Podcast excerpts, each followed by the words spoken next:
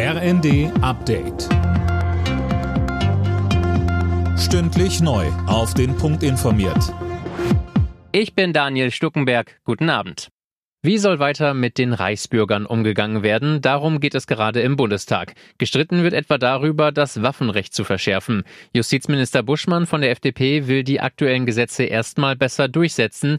Innenministerin Faeser setzt dagegen auf strengere Regeln. Und das ist eigentlich auch schon mit FDP und Grünen so abgesprochen, sagte die SPDlerin. Die Waffenrechtsverschärfung ergibt sich aus dem Koalitionsvertrag. Das macht mich immer optimistisch, dass ich mit beiden Koalitionspartnern dort auch Regelungen finde. Halbautomatische Kriegswaffen gehören nicht in die Hände von Menschen. Insofern ist es, glaube ich, ein wichtiger und richtiger Punkt, darüber zu verhandeln und dort voranzugehen.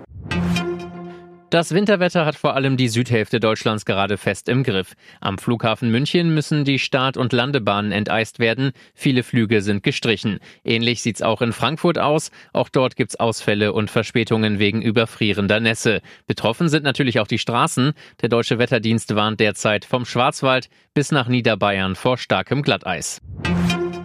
Sie sollen sich Corona-Hilfen erschlichen und Leasing-Autos einfach weiterverkauft haben. Mit Razzien, vor allem in NRW, ist die Polizei heute gegen zwei kriminelle Banden vorgegangen.